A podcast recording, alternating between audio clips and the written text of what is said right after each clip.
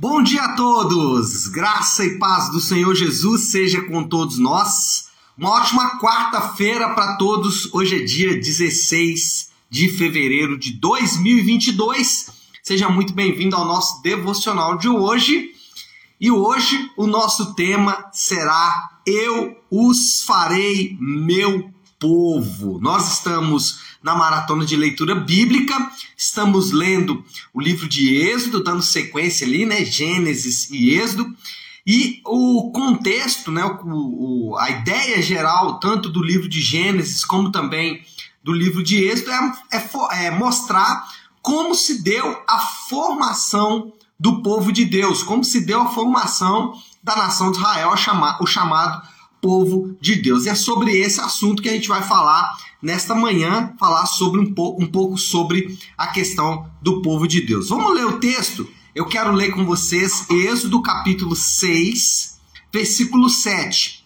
Êxodo capítulo 6, versículo 7, que diz assim: Eu os farei meu povo e serei o Deus de vocês. Então vocês saberão que eu sou o Senhor, o seu Deus que os livra do trabalho imposto pelos egípcios. Bom, o que nós temos aqui é a narrativa da libertação do povo de Deus do Egito. Nós sabemos que esta libertação, a forma como Deus tira o povo dele de dentro do Egito, passa exclusivamente por, pela ação do seu poder.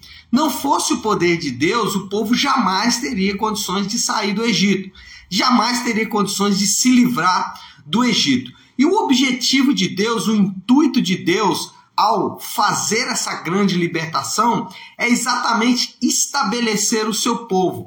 Deus tinha esse intuito, Deus tinha esse propósito quando vai lá no Egito, escolhe né, é, o seu povo, escolhe o povo dele ele faz isso para que esse povo pudesse então ser estabelecido. Agora, alguns ensinos são importantes quando nós falamos do povo de Deus. Povo de Deus é um tema muito comum nas escrituras. Povo de Deus e essa, esse grupo de pessoas que Deus escolhe é, faz parte de toda a narrativa bíblica, tanto do Antigo Testamento como do Novo Testamento.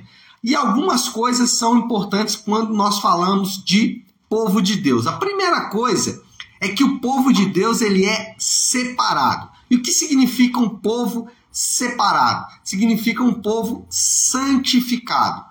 Deus, ele separou, ele santificou o seu povo e ele fez isso para que aquele povo pudesse ser então o seu povo.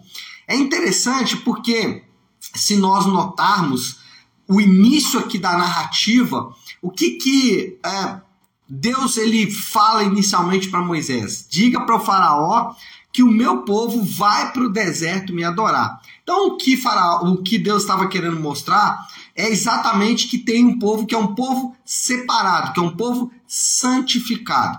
Quando a gente vai decorrendo a história, a gente vai perceber que a igreja no Novo Testamento é o povo de Deus. Então, aquelas pessoas que compõem o povo de Deus, que fazem parte do povo de Deus no Novo Testamento, é chamado de igreja. Por isso que às vezes eu até fiz uma analogia alguns dias atrás sobre alguém que diz o seguinte: eu estou bem com Deus, mas não estou frequentando a igreja. Ou eu estou bem com Deus, mas não estou bem com a minha igreja. Isso não faz o mínimo sentido. Não que você precise de uma coisa para alcançar outra. Não que você precise estar no povo de Deus ou na igreja, já que a igreja é o povo de Deus no Novo Testamento. Você não precisa estar na igreja para agradar a Deus. Não é isso. O ponto é que uma coisa está interligada à outra. E alguém que afirma que é, está bem com Deus, mas que não está bem com o seu povo, eu costumo dizer que é como é, se você chegasse em casa e tivesse um jacaré na parede. E aí você perguntasse aquele jacaré, ué, o que você está fazendo aí? Ele dissesse para você assim, eu sou uma largatixa. É um absurdo um jacaré querer ser largatixa.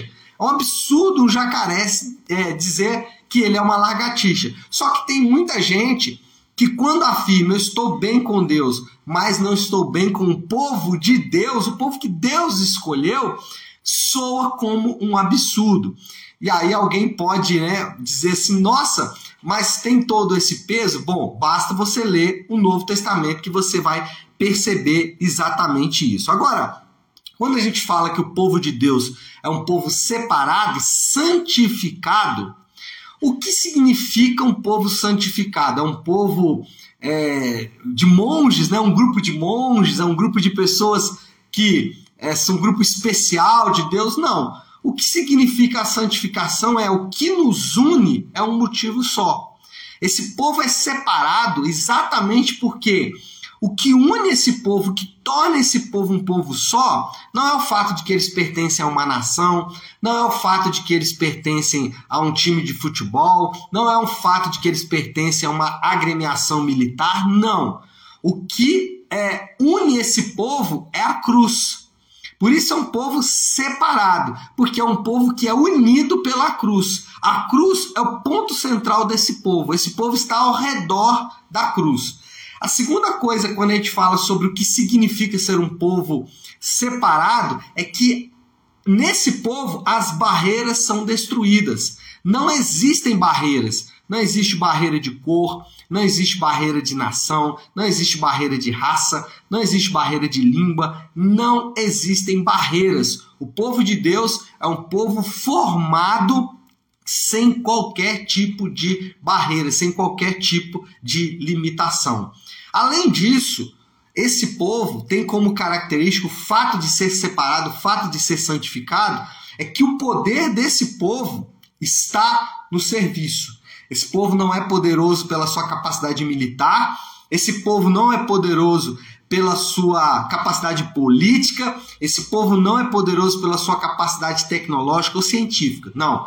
Esse povo é marcado pelo serviço, é marcado por servir uns aos outros. Por isso é um povo separado, por isso é um povo santificado, porque eles têm essas marcas, além de outras. Destaquei essas, mas tem outras marcas, mas fique com essas que você já vai ter uma boa ideia do que é um povo santificado, um povo separado.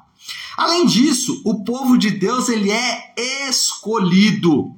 Quando nós olhamos para a narrativa do Êxodo, nós vamos perceber que Deus escolheu uma nação de escravos. Deus poderia ter escolhido outras nações que existiam na época. A própria nação do Egito, os egípcios, sempre foram conhecidos por sua capacidade tecnológica e científica. Basta olhar as, a construção das pirâmides. Era um povo, sempre foi um povo, pelo menos naquela época, era um povo marcadamente tecnológico. Então Deus poderia ter escolhido, por exemplo, o Egito mas não, Deus escolheu uma nação de escravos. E isso fala muito forte ao meu coração. Certa vez eu ouvi alguém dizer, e eu fiquei com isso gravado, ele disse o seguinte: que ele não ele falou assim: "Eu não sei vocês, mas eu tenho certeza que eu fui escolhido". E eu falei: "É verdade. Eu também não sei vocês, mas eu tenho certeza que eu fui escolhido, porque não há outra explicação. Assim como os judeus daquela época não tinham nada que pudesse chamar a atenção de Deus. Eles não eram é, a primazia da tecnologia, nem da filosofia, nem da ciência. Eles não eram é, o primor em nada. E ainda assim Deus escolheu, Deus escolhe uma nação de escravos. Então, olhando para a minha própria vida, eu posso dizer: olha, eu não sei outras pessoas, mas eu tenho certeza de que eu fui escolhido. A minha conversão é exatamente o sinal de que Deus escolhe pessoas, ou no meu caso, pelo menos ele me escolheu. Agora, nós somos escolhidos para quê? Nós somos escolhidos em primeiro lugar com um propósito. Qual, aliás, com não, né? Com um propósito. Existe um propósito em sermos escolhidos. O Novo Testamento vai dar vários propósitos. Eu quero destacar dois. Primeiro, nós somos escolhidos para dar fruto. A Bíblia chama isso de serviço. Para dar fruto. O que, é dar fruto? É, dar fruto, entre outras coisas, significa servir. Dar fruto significa amar. Dar fruto significa evangelizar. Dar fruto significa crescer, dar fruto significa discipular, enfim, dar fruto é um, uma característica essencial de um povo que foi escolhido por Deus. Nós somos escolhidos com um propósito. Oh, beleza, fui escolhido, coisa boa, maravilha. Mas para quê? Para dar fruto. Então, o cristão, ele naturalmente vai dar frutos. Eu lembro de uma expressão que o pastor Márcio usava no passado, ele dizia o seguinte, que uma árvore frutífera, ela não precisa gemer para dar fruto, ela dá fruto naturalmente. Então, o cristão, ele foi escolhido por Deus e ele foi escolhido com um propósito, propósito de dar fruto. Além disso, ele também foi escolhido para o louvor da glória de Deus. O povo de Deus foi escolhido para que toda a honra e toda a glória seja dada a Deus. Esse é um aspecto importante. Se é o homem que escolhe Deus, o mérito está no homem que escolheu Deus. Mas se é Deus quem escolhe o seu povo, o mérito está naquele que faz a escolha. O mérito está naquele que chama o seu povo. É, o povo de Deus, ele é escolhido para que as pessoas possam olhar e dizer: Uau, só Deus pode fazer isso. o povo de Deus é escolhido para que haja essa expressão no nos lábios das pessoas. Uau! Isso só Deus pode fazer. Olha o que Deus fez com o povo no Egito. Quando a gente lê a narrativa, a gente fala assim: Uau! Só Deus poderia fazer isso. Ninguém mais poderia tirar um povo como Deus tirou o povo do Egito. E em terceiro lugar, então, o povo de Deus ele é santificado, é separado, o povo de Deus é escolhido e o povo de Deus é liberto. Deus, ele libertou o seu povo da prisão do Egito. E é isso que a gente vê aqui na narrativa. A partir de amanhã, nós vamos começar a falar sobre as pragas que Deus enviou. E essas pragas foram enviadas como forma de libertar o seu povo da prisão do Egito.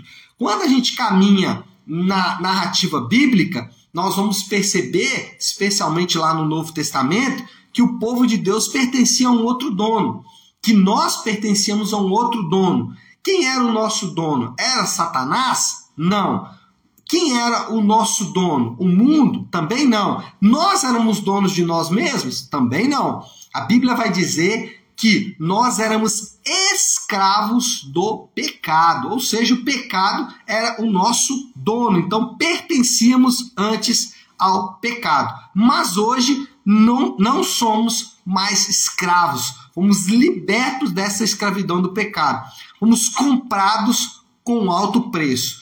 Eu dou um exemplo sempre quando eu falo de libertação, de, de libertação da escravidão, de um, de um pastor que disse no passado, contou uma experiência para mim no passado, ele disse que certa vez estava conversando com uma pessoa e a pessoa disse assim: Ah, eu não quero ser crente, não. Porque vocês são muito presos, vocês não podem beber, vocês não podem fumar, vocês não podem fazer nada, não podem ouvir música, enfim, vocês não podem fazer nada. Não, eu não quero ser crente, não, eu quero ser livre.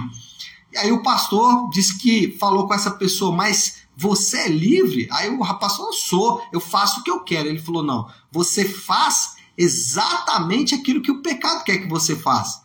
Você diz que você pode fazer o que você quiser, mas na verdade você só faz aquilo que o pecado quer. Você não, ele falou, você não pode deixar de beber, você não pode deixar de fumar. Por quê? Porque a sua alegria ela está contida nessas coisas. Se você não bebe, você não é feliz. Se você não bebe, você não é realizado. Então, é exatamente o sentido oposto. E isso acontecia com todos nós. Nós éramos escravos do pecado. Não conseguíamos deixar de pecar. Não conseguíamos deixar o pecado para trás. Hoje não. Hoje nós somos libertos, inclusive para dizer não para o pecado, inclusive para dizer não, não preciso disso, porque a fonte da minha alegria, a fonte da minha saciedade está no Senhor que fez os céus e a terra. Então, esse é o povo de Deus. O povo de Deus que é separado, que é santificado, o povo de Deus que é escolhido e o povo de Deus que é liberto. Bom, qual é a moral da história? Qual é a conclusão que a gente pode chegar de tudo isso? Deus, ele formou o seu povo e os libertou para revelar o seu caráter. Essa é a moral da história. Quando a gente olha a formação do povo de Deus, nós percebemos aspectos importantes do caráter de Deus. Deus é um Deus santo, Deus é um Deus glorioso, um Deus amoroso, um Deus bondoso, misericordioso. Deus é um Deus poderoso que livra o seu povo da prisão do pecado. Então, a formação do povo de Deus demonstra e revela o caráter de Deus. É tão grande a importância, então, da igreja como o povo de Deus. E qual é o desafio? Qual é a aplicação que a gente pode fazer sobre tudo isso? Viva como povo de Deus. Então, é, o nosso desafio diante de tudo isso é viver como um povo de propriedade exclusiva de Deus, para usar uma terminologia bíblica, que representa Deus em todos os seus aspectos, que representa Deus não só no amor, na bondade, na fidelidade, representa Deus também na sua santidade, na sua glória e no louvor do seu nome. Então, esse é o nosso desafio: viver com um povo de Deus, separado, escolhido e liberto. Tá bom? Vamos orar? Vamos colocar tudo isso aí diante de Deus. Falamos muito aqui. É, se você puder, então, aí, para um instante aquilo que você está fazendo e vamos juntos buscar a Deus em oração. Nosso Deus, Pai, que mensagem gloriosa é essa da formação do teu povo. Ao observarmos como o Senhor formou o teu povo e cada aspecto da formação desse povo, percebemos que o Senhor nos chamou para ser o seu povo. A tua igreja hoje é o teu povo e nós fazemos parte de um povo único, de propriedade exclusiva do Senhor, um povo peculiar, um grupo de pessoas chamados para serem seus. E isso, Senhor Deus, é maravilhoso. O que nós pedimos é o que o Senhor nos ajude a viver como o seu povo, a viver de maneira peculiar, a viver da maneira como o Senhor nos chamou. Nós oramos e fazemos isso em nome de Jesus. Amém. Amém, pessoal? Bom, então é isso. Nós vamos ficando por aqui. Que Deus te abençoe. Uma ótima quarta-feira para todos. Fiquem com Deus.